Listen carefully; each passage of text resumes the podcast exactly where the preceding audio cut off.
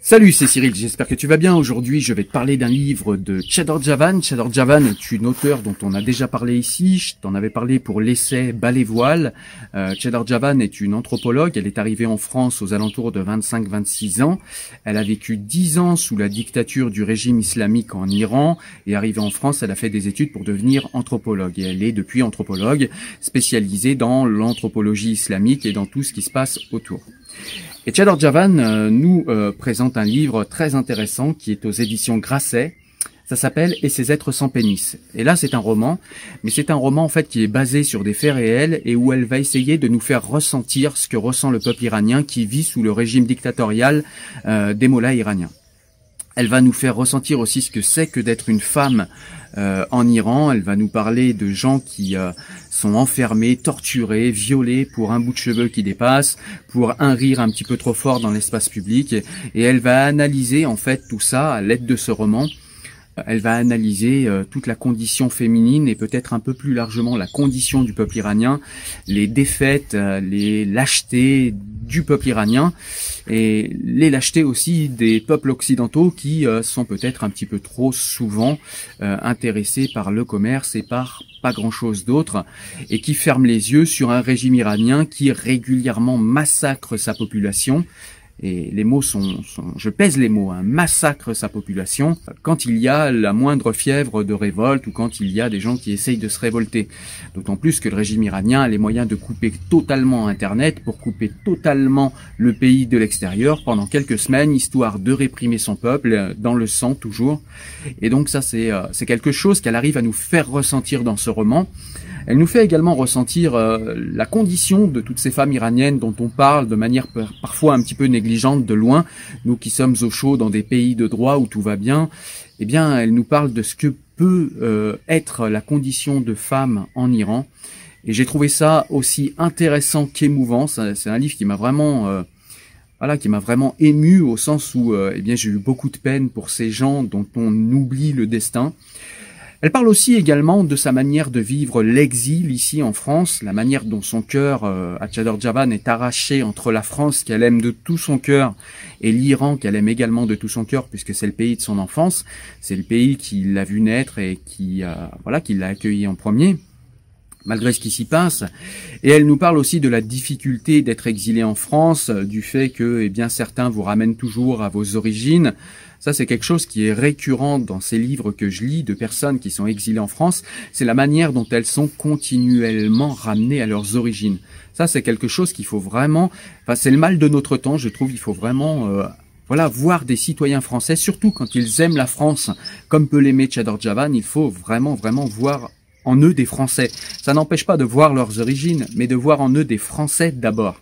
Ça, c'est quelque chose qui m'a paru flagrant à la lecture de ce livre. Alors je vais te lire quand même quelques citations du livre pour que tu vois un petit peu comment Chador Javan écrit parce que je trouve qu'elle écrit vraiment bien. Donc euh, ça mérite. Alors tous les livres en fait que je vous présente mériteraient que je fasse des euh, des citations, que je lise des citations parce que si je vous les présente, c'est que ce sont des livres que je vous conseille et que j'ai aimé.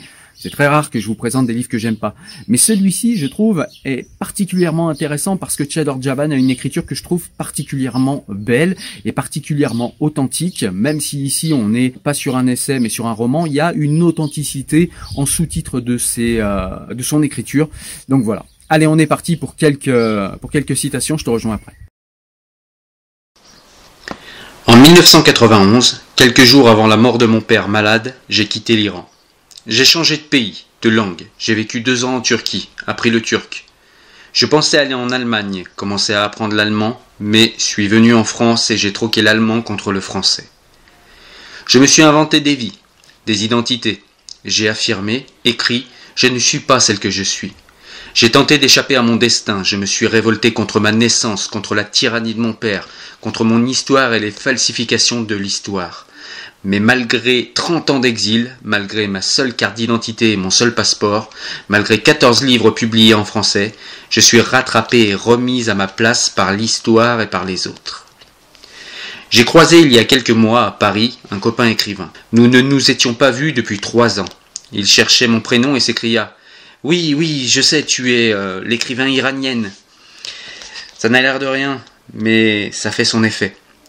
Je ne suis française ni par le sang ni par le sol, mais je croyais, espérait vaguement que j'étais devenue française par la langue.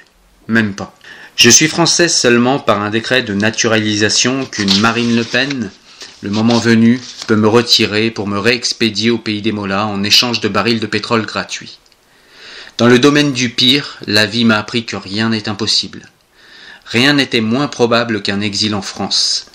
Rien ne me destinait à une vie française. Dans mes fantasmes des après-midi moites d'été à Téhéran, adolescente, lorsque je lisais les sagas d'Alexandre Dumas, les romans de Victor Hugo, de Balzac, de Tolstoï, de Dortochevski, traduits en persan, un élan de folie, nourri par des heures de lecture, m'emportait. Un jour, moi aussi, je serais écrivain et mes livres seraient traduits et lus dans les pays étrangers. Même dans mes rêves les plus osés, j'étais à milieu de m'imaginer écrivain de langue française. La vie et le hasard en ont décidé ainsi. Moi, je n'ai fait que me laisser guider par l'instinct. Je me souviendrai toujours de la nuit où, en 1993, à peine arrivé à Paris, sur le pont neuf, enthousiaste, je m'écriais en persan Je serai écrivain en français. Apprends déjà à parler. Pour les livres, on verra après, répliqua du tac au tac ma voix intérieure, toujours un peu moqueuse. Alors que j'aurais pu m'installer aux États-Unis, il y a vingt ans, j'ai décidé de rester en France pour accomplir ce rêve impossible, devenir écrivain français, devenir jeune esprit comme mon grand-père. Et me voilà, vingt-sept ans et quatorze livres plus tard, écrivain iranienne.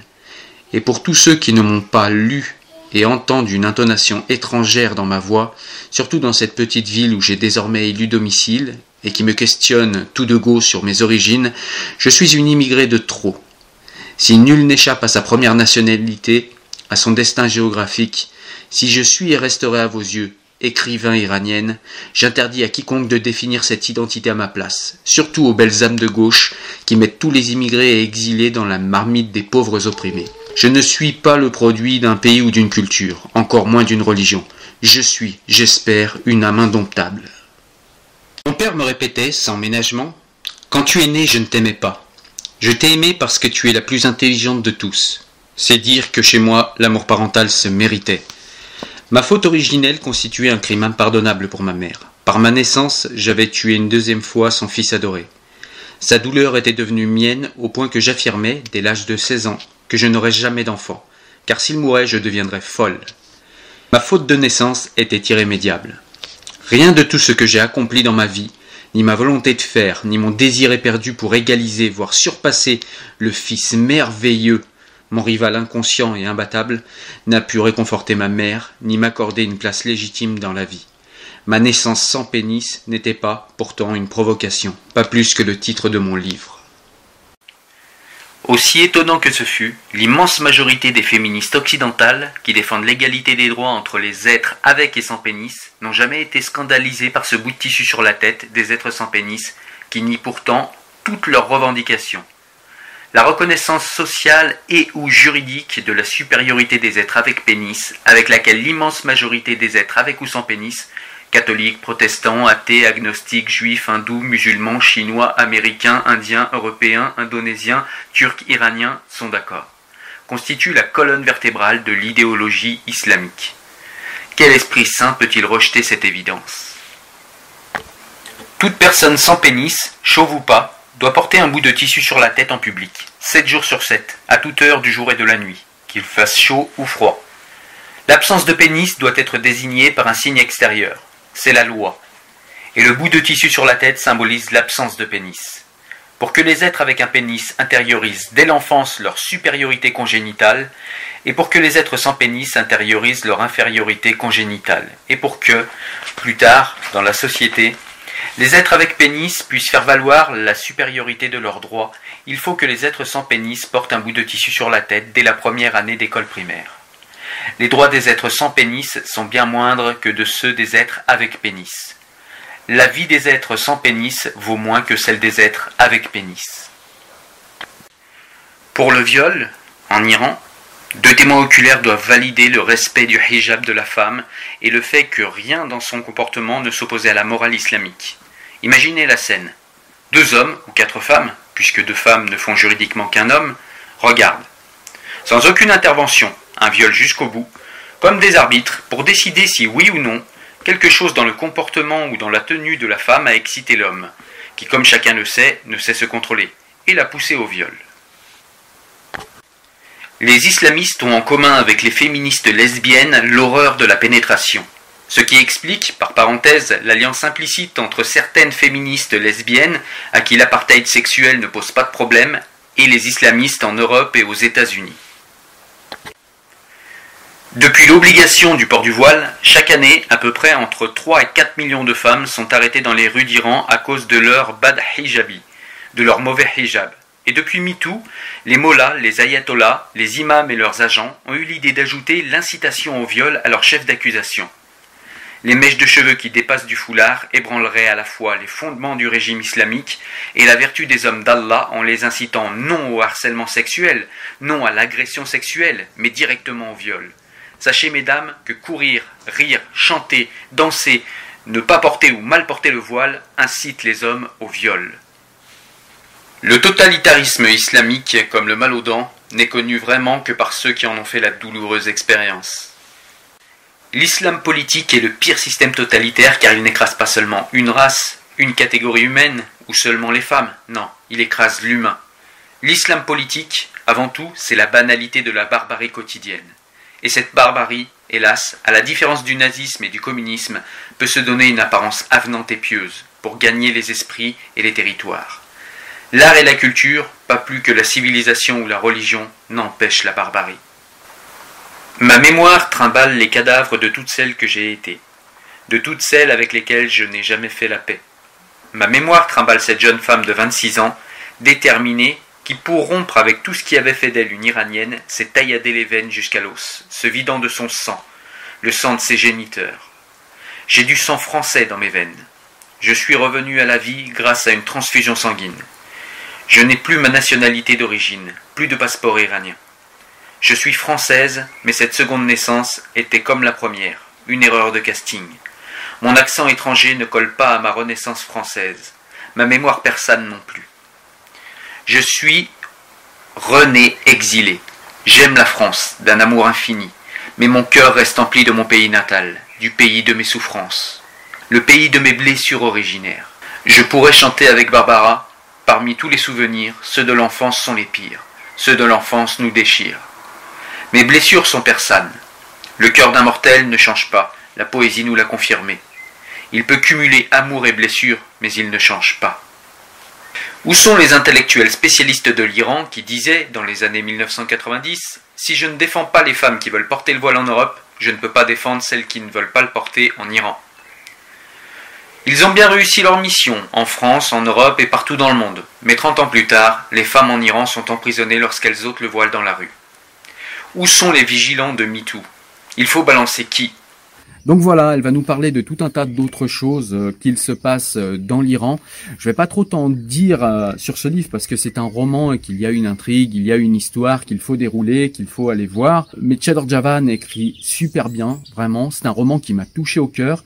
Un roman qui fait pas dans le misérabilisme, mais qui nous montre quand même la dureté de la vie d'exilé qui est sa vie, mais aussi et peut-être plus important, la dureté de la vie des Iraniens et des Iraniennes qu'on a tendance à sous-estimer, nous, parce qu'on le voit de loin et parce que quand il y a de grandes euh, répression, eh bien tout est coupé en Iran et on n'a que des bribes de ce qui s'est passé et souvent des bribes qui sont euh, voilà, on est vraiment en Iran dans un gouvernement orwellien où on a des gens qui mentent, on a des gens qui changent le passé, qui effacent le passé iranien pour euh, voilà, pour euh, installer leur dictature islamiste. Donc voilà, tout cela nous est expliqué et puis à la fin, il y a un dénouement un petit peu particulier que je vous laisserai aller voir mais qui est vraiment encore je trouve au-dessus euh, de ce qu'il y a dans le livre. Donc déjà le livre est bien, mais la fin est vraiment encore au-dessus euh, de tout le livre. Donc euh, voilà, un livre que je te conseille, que j'ai beaucoup aimé, qui est sorti il y a pas longtemps. Je te mettrai la date là dans le coin.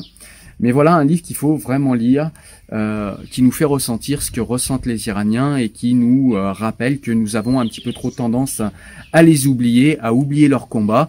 Et ici en France, à soutenir des gens qui comme à l'époque euh, de la révolution islamique en Iran, c'est-à-dire en 1979, juste avant, la France a accueilli, la gauche française d'ailleurs a accueilli de sa bonne volonté et de ses bons sentiments Khomeini, Khomeini qui est l'acteur principal de la révolution islamique et donc du coup de la dictature islamique qui est en place aujourd'hui. Donc on peut dire presque que la gauche française est en partie responsable de la dictature islamiste, et on a les mêmes gauchistes qui aujourd'hui nous parlent euh, des islamistes avec beaucoup de bienveillance. Ce livre aussi m'a fait penser à ça et nous fait rappeler ça, donc voilà. Un livre majeur, un livre très intéressant, un livre qu'il faut impérativement lire. Voilà, j'espère que tu as aimé la vidéo. N'hésite pas à la partager, n'hésite pas également, si tu le souhaites, à participer financièrement en devenant un abonné premium sur YouTube. C'est transparent pour toi. Tu peux également aller sur Tipeee pour me payer un café. Tu peux également me payer ce café sur PayPal. Voilà, en tout cas, partage la vidéo, partage à ceux qui seront intéressés en tout cas. Moi, je te dis à très bientôt pour un nouveau livre. Ciao, ciao, salut.